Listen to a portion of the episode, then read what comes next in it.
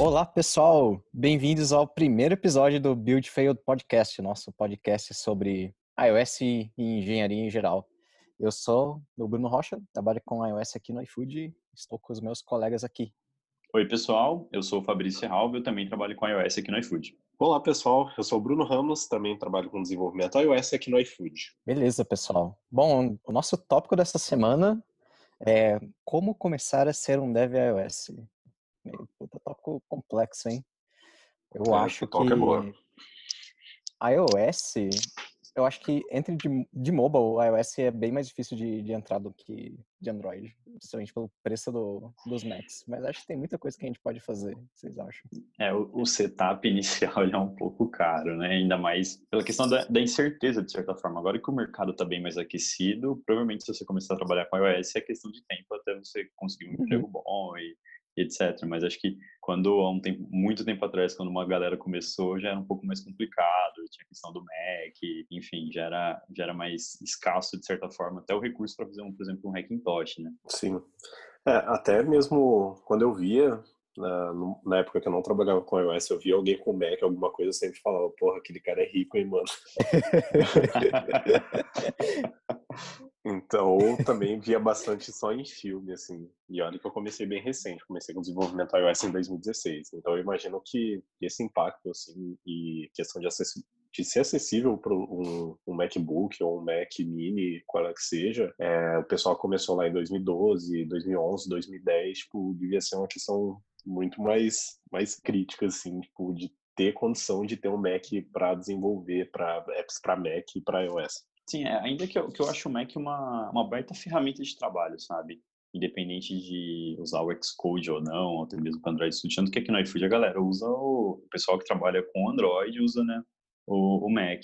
Mas assim, é uma baita ferramenta, mas sempre foi muito caro mesmo. Ou você via em filme, ou você ia no Starbucks perto da sua casa, e aí você ia conseguir ver alguém com MacBook lá já no, assim, meio hipster, a galera usando e tudo mais, mas realmente muito escasso. E ainda que acho que nesse, há muito tempo atrás, até mesmo para fazer um, usar um computador normal mesmo, à toa, usando o SO no, no caso, um- uma versão de Mac já era mais raro, já era mais difícil, né, configurar. Então, o- Nossa, acho sim. que tem, tem o preço, talvez a falta de recurso, é, conhecimento mesmo para fazer o setup. Então, eram, são, eram coisas que desincentivavam, de certa forma, a galera. Você, você mencionou que o pessoal de Android usa Mac, isso me, me trouxe uma memória tão ruim, cara, que quando, quando comecei na Móvel, tinha um racionamento muito forte de Macs, por causa do, justamente por causa do preço grande dele.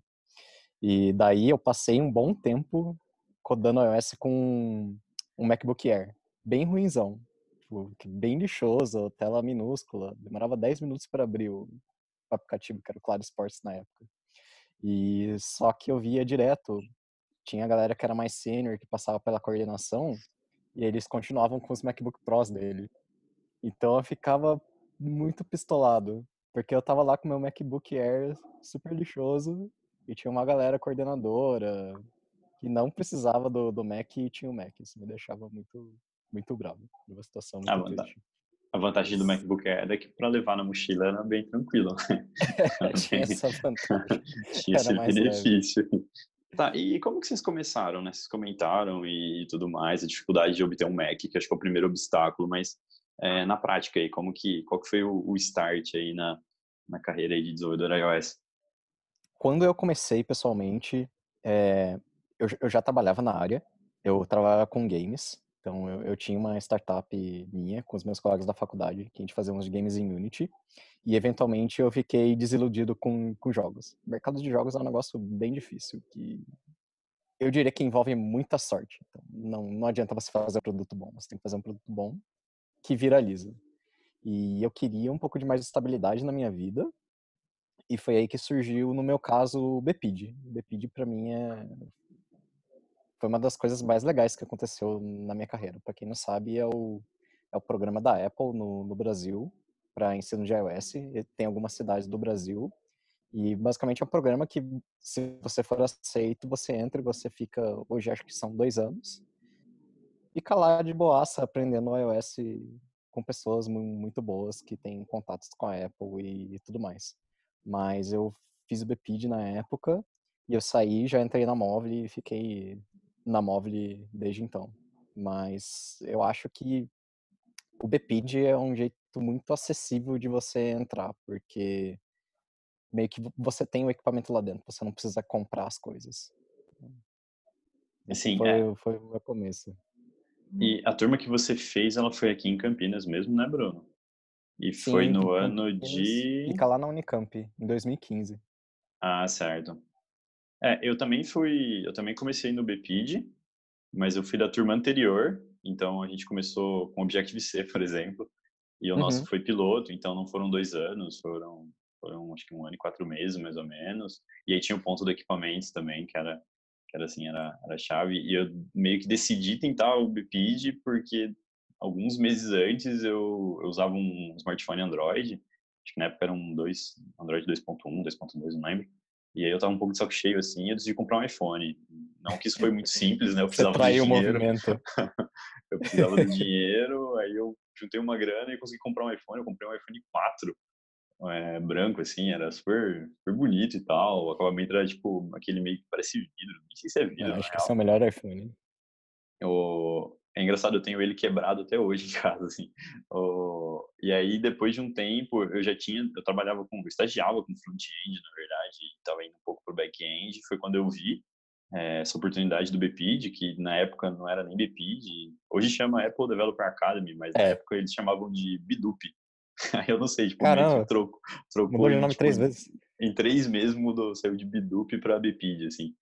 É, e aí eu entrei e, e comecei lá no, aqui em Campinas, né, dentro da Unicamp, lá no caso no Instituto do Dourado. E depois do, do BPID eu fui para o Dourado mesmo.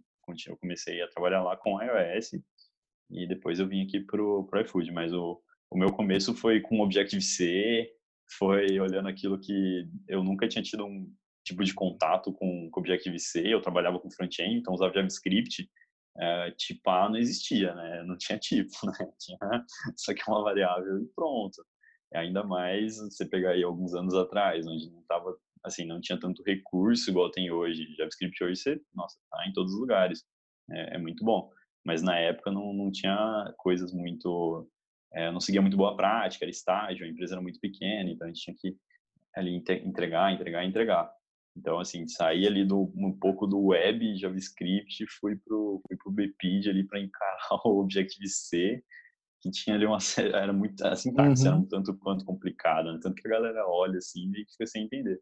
Mas depois que você pega ali rapidinho, você vê os benefícios. E, e para mim também foi uma das melhores coisas que aconteceu na minha carreira, ter entrado no, no BPID, conheci pessoas maravilhosas lá e realmente o, o pessoal aqui de Campinas é, é, muito bom, mesmo os instrutores. Eu sei que o time mudou, já não é mais o mesmo time que, que quando eu, eu fiz o curso, mas realmente, assim, todo mundo que sai fala bem, né? Tanto que, que no iFood a gente tem várias pessoas que passaram pelo, pelo BPID, aí é, com certeza mudou Uhum. o mercado, né? Não só em Campinas, acho que tem em São Paulo, Porto Alegre, Brasília, não sei se no Rio tem, acho que Recife tem também, Manaus, acredito que também tem. Não sei se, é, se todos os programas seguem, né? Porque o de Campinas ele já vem há um tempo já, todo ano abrindo, não todo ano, né? Mas abrindo turmas regularmente.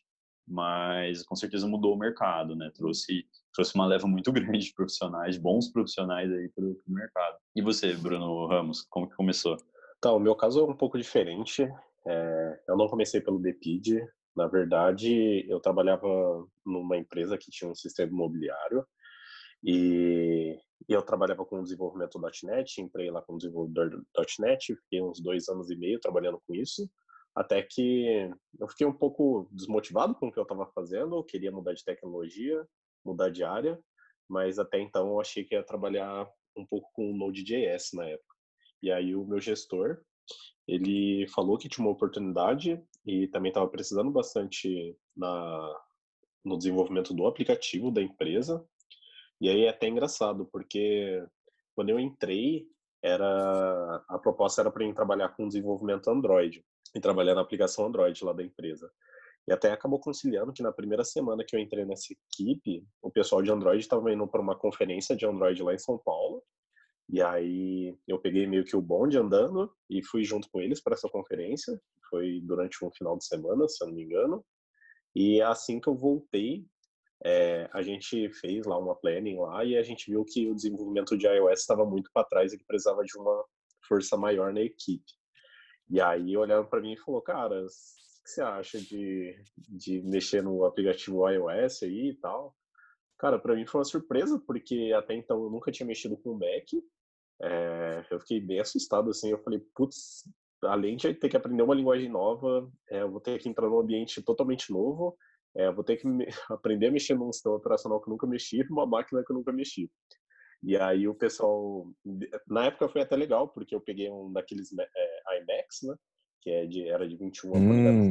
se eu não me engano, e, e aí foi até legal, tipo, a máquina era super legal, era boa, o único problema é que ela era, não era SSD, então a máquina era bem lenta, assim, em alguns momentos. Bom, então foi assim que eu comecei. É, foi meio que na sorte, então era para mim estar tá sendo desenvolvedor Android hoje talvez, mas aí foi que eu comecei no meu desenvolvimento iOS. Desde então passei por três empresas trabalhando com desenvolvimento iOS e estamos aqui no iFood hoje. Caramba, vocês dois tiveram um começo de Android e pularam para iOS. Eu fui o único que foi direto para iOS. Na verdade, Agora, eu me lembro que quando eu fazia um estágio na empresa de games, eu tive a oportunidade de fazer um estágio em Android. E eu recusei, porque. Não lembro por que eu recusei. Acho que eu não estava muito afim mesmo. Tinha acabado de entrar no meu outro estágio. Então, por muito pouco, eu também não, não, acabo, não acabo entrando no, no Android. Bom, mas enfim. É uma experiência interessante sua que de não BPID, porque aqui no iFood, como o Fabrício disse, quase todo mundo é do BPID. Mas você teve uma sorte que te deram equipamento lá dentro. Eu tava pensando, e se tiver uma pessoa que quer entrar na área, mas não não consegue fazer o BPID, talvez porque não mora na cidade, e também não não trabalha numa empresa para mudar de área internamente. Tipo, talvez seja alguém na faculdade. O que a gente pode falar para essas pessoas? Eu tenho, eu pessoalmente tenho um pensamento que era algo que eu fazia lá em 2013, mais ou menos, que você precisa ter o Mac mais ferrado para codar iOS. Claro que vai te atrasar um pouco, mas por questões de aprender, mesmo se você pegar um Mac antigão, você consegue. Então, quando eu codava em Unity, eu tinha que fazer deploy para iOS. Então, eu precisava do Xcode. E aí, para isso, eu precisava de um Mac. E eu tinha, eu comprei de um, de um maluco que eu conhecia um Mac Book Air 2012. Muito, muito cansado, muito lixoso.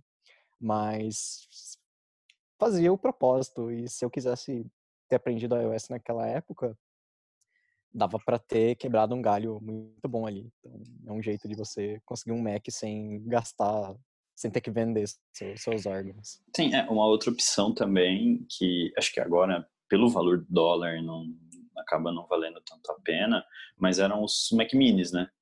Que Mac Mini é um um, tem um gabinetezinho ali, né? É super pequenininho e tudo mais, mas, cara, é a experiência de Mac. Tanto que no trabalho, quando eu trabalhava no Eldorado, eu sempre usei Mac Mini, conectado a um monitor comum, um teclado comum, enfim, os periféricos, mas funcionava super bem. É, acho que alguns anos atrás era mais acessível, acho que talvez fosse a melhor opção para Mac, se você quisesse um equipamento Mac, era a melhor opção, mas não sei hoje com o do dólar e, e tudo mais. É até interessante você ter citado a questão do Mac Mini, porque assim que comecei a trabalhar com desenvolvimento iOS na, na empresa que eu estava, é, um companheiro meu de equipe, ele estava vendendo um Mac Mini, e, e aí eu falei, poxa, tipo, eu não quero só viver esse contexto de, de ter que estudar, ficar aqui dentro da empresa, já que era um, um iMac, não era um MacBook que eu podia levar para casa e continuar estudando as coisas que eu queria estudar é principalmente questão de ser um ambiente novo, um novo sistema operacional e também ter que estudar sobre a linguagem Swift. Aí eu falei, pô, eu quero comprar uma máquina para me levar para casa para que eu possa estudar e continuar e até mesmo fazer pequenas aplicações para me aprender, ter, o, o, tão sonhado app na App Store.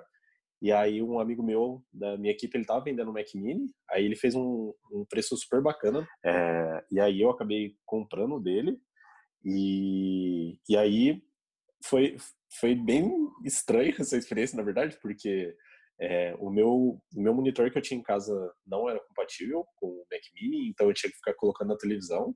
E aí, sorte que, como ele me vendeu com o, o teclado e o mouse, e aí eles são conectados via Bluetooth, aí eu conseguia fazer toda uma engenhoca lá dentro de casa para conseguir atuar no. Tá, bom, trabalhar de, de certa forma com o Mac Mini. Mas aí, passado acho que uns dois meses que eu estava com esse Mac Mini, é, a, eu acabei achando um cara que estava interessado no Mac Mini e ele queria passar o MacBook dele. E aí, foi aí então que eu tive, tive uma grande sorte, que aí eu peguei um MacBook do ano de 2012 e ele era aquele modelo todo customizável, que você conseguia alterar a memória, conseguia trocar HD, enfim. E aí eu fiz dele um Frankenstein, assim, eu, conforme eu fui precisando, eu fui evoluindo, eu usei ele como ferramenta de trabalho, então acabei substituindo o iMac pelo MacBook. Bom, e, e é isso. Beleza, galera. E vocês têm alguma dica para quem está começando? Tipo, não importa se a pessoa está no BPID ou se transicionou através do trabalho, ou se foi full full MacGyver e fez tudo sozinho, arranjou o Mac, roubou, sei lá, e começou com iOS. Vocês têm alguma dica para essas pessoas, para que elas podem desenvolver iOS? Às vezes a pessoa está querendo arranjar um emprego na área. O que, que vocês têm a dizer sobre isso? É, a princípio a minha dica ela não é muito sobre encontrar um emprego e sim sobre conteúdo em geral. É, uma coisa que eu gosto muito é newsletter. Então, é, eu gosto muito da iOS Dev Weekly. Ela sai toda sexta. Tem bastante conteúdo, ele é um pouco abrangente, então tem desde artigos, ferramentas. Lá também tem algumas vagas de emprego, mas são vagas mais voltadas, de certa forma, para os Estados Unidos, algumas remotas, mas hum, eu nunca explorei muito ali, eu sei que tem, mas nunca cheguei a dar uma olhada. É, e tem uma outra newsletter que eu gosto bastante, que ela não é sobre iOS em si, eventualmente tem algum assunto, mas é o Pointer, pointer.io. É, toda semana vem artigos sobre engenharia de software em geral, desde front-end, back-end, infra. Eu acho interessante dar uma olhada para relacionar assuntos. Então, acho que depois que a pessoa já tem um tempo de experiência, ela consegue é, relacionar coisas que existem em outras, de certa forma, é, outras tecnologias mesmo, outros ecossistemas, e trazer para a parte do iOS. Então, acho bastante interessante essa do Pointer e essa de essa iOS Dev Week. Bom, é, a minha dica para pessoas que estão começando ou têm vontade de, de começar o desenvolvimento iOS, é, eu gosto bastante da comunidade é, comunidade do Coco Heads. Foi da onde eu adquiri muito conhecimento no começo e tive a oportunidade de conversar com pessoas de senioridades altíssimas e também trazer para mim mesmo a curiosidade de tentar entender o que, que aquelas pessoas faziam. Então, minha dica é verifique se na sua cidade tem um Coco Heads, um evento mensal, uma meetupzinha ali ao final do mês ou no começo, dependendo de onde que você é, e tente conversar com essas outras pessoas e ser curioso mesmo de saber onde elas trabalham, como funciona. É, eu lembro que na época eu perguntava como que o pessoal fazia é, implementação de, de célula em Tableview, assim mesmo. Eram coisas bem básicas, mas que eu via que da forma que eu comecei fazendo o projeto que eu estava era um pouco estranho. E aí eu gostaria de sempre de entender como que podia ser feito me, é, melhor e como que nas empresas maiores eles faziam. É, na, quando eu comecei também, peguei o, o livro da Apple lá mesmo, The Swift Programming Language, e foi uma mão na roda para mim, porque lá ele explica desde conceitos mais básicos, básicos do que é uma variável, o que é uma constante, e assim ele vai destrinchando toda a linguagem de coisas que você vai precisar para desenvolver uma aplicação. É, também do, um pouco do estilo que eu gosto para aprender é desenvolver uma aplicação própria. Então, é, mesmo que de começo você escreva, você saiba e você vê aquele código, você fala, poxa, isso daqui está ficando uma gambiarra extrema, mas de certa forma você consegue aprender muito com isso. Porque vários problemas que você se encontrar ali, que você vai pesquisar para resolver, isso vai ficar mais consistente é, e você vai aprender sobre aquilo. E também, em modo geral, você vai entender como que funciona ali toda a parte de desenvolvimento, ferramentas que podem te auxiliar com isso e conseguir entender também como funciona possivelmente, como funciona a App Store Connect, que era é, a antiga iTunes Connect, e entender como que funciona ali um processo de, de publicação de uma app. Acho que duas dicas que, que eu daria, uma seguindo um pouco o que o Fabrício falou, é, seria seguir pessoas de iOS no, no Twitter. O, o motivo, acho que é... Eu não sei porquê, mas pessoas de iOS, acho que em mobile em geral, usam bastante o Twitter. E muitas das informações que as pessoas descobrem sobre tecnologia e novos artigos e afins que postam nas newsletters nasce lá no, no Twitter. Então, algo que eu faria pessoalmente que eu fiz um tempo atrás e me ajudou bastante é começar a seguir as pessoas que postam bastante sobre iOS no Twitter. Acho que claro que se você está começando, você não sabe quem são essas pessoas, mas se você seguir as newsletters e for lendo artigos no, no Medium, no Ray Wenderley, que é um site de tutoriais famosos, famoso, é, você vai começar descobrindo aí descobrindo quem são essas pessoas e você pode seguir elas. E a partir do momento que você segue elas, elas retweetam coisas de outras pessoas, daí você pode seguir essas outras pessoas e daí quando você se dá conta, você tem um grande arsenal de conhecimento de tanto de pessoas quanto de, de coisas e artigos de, de iOS.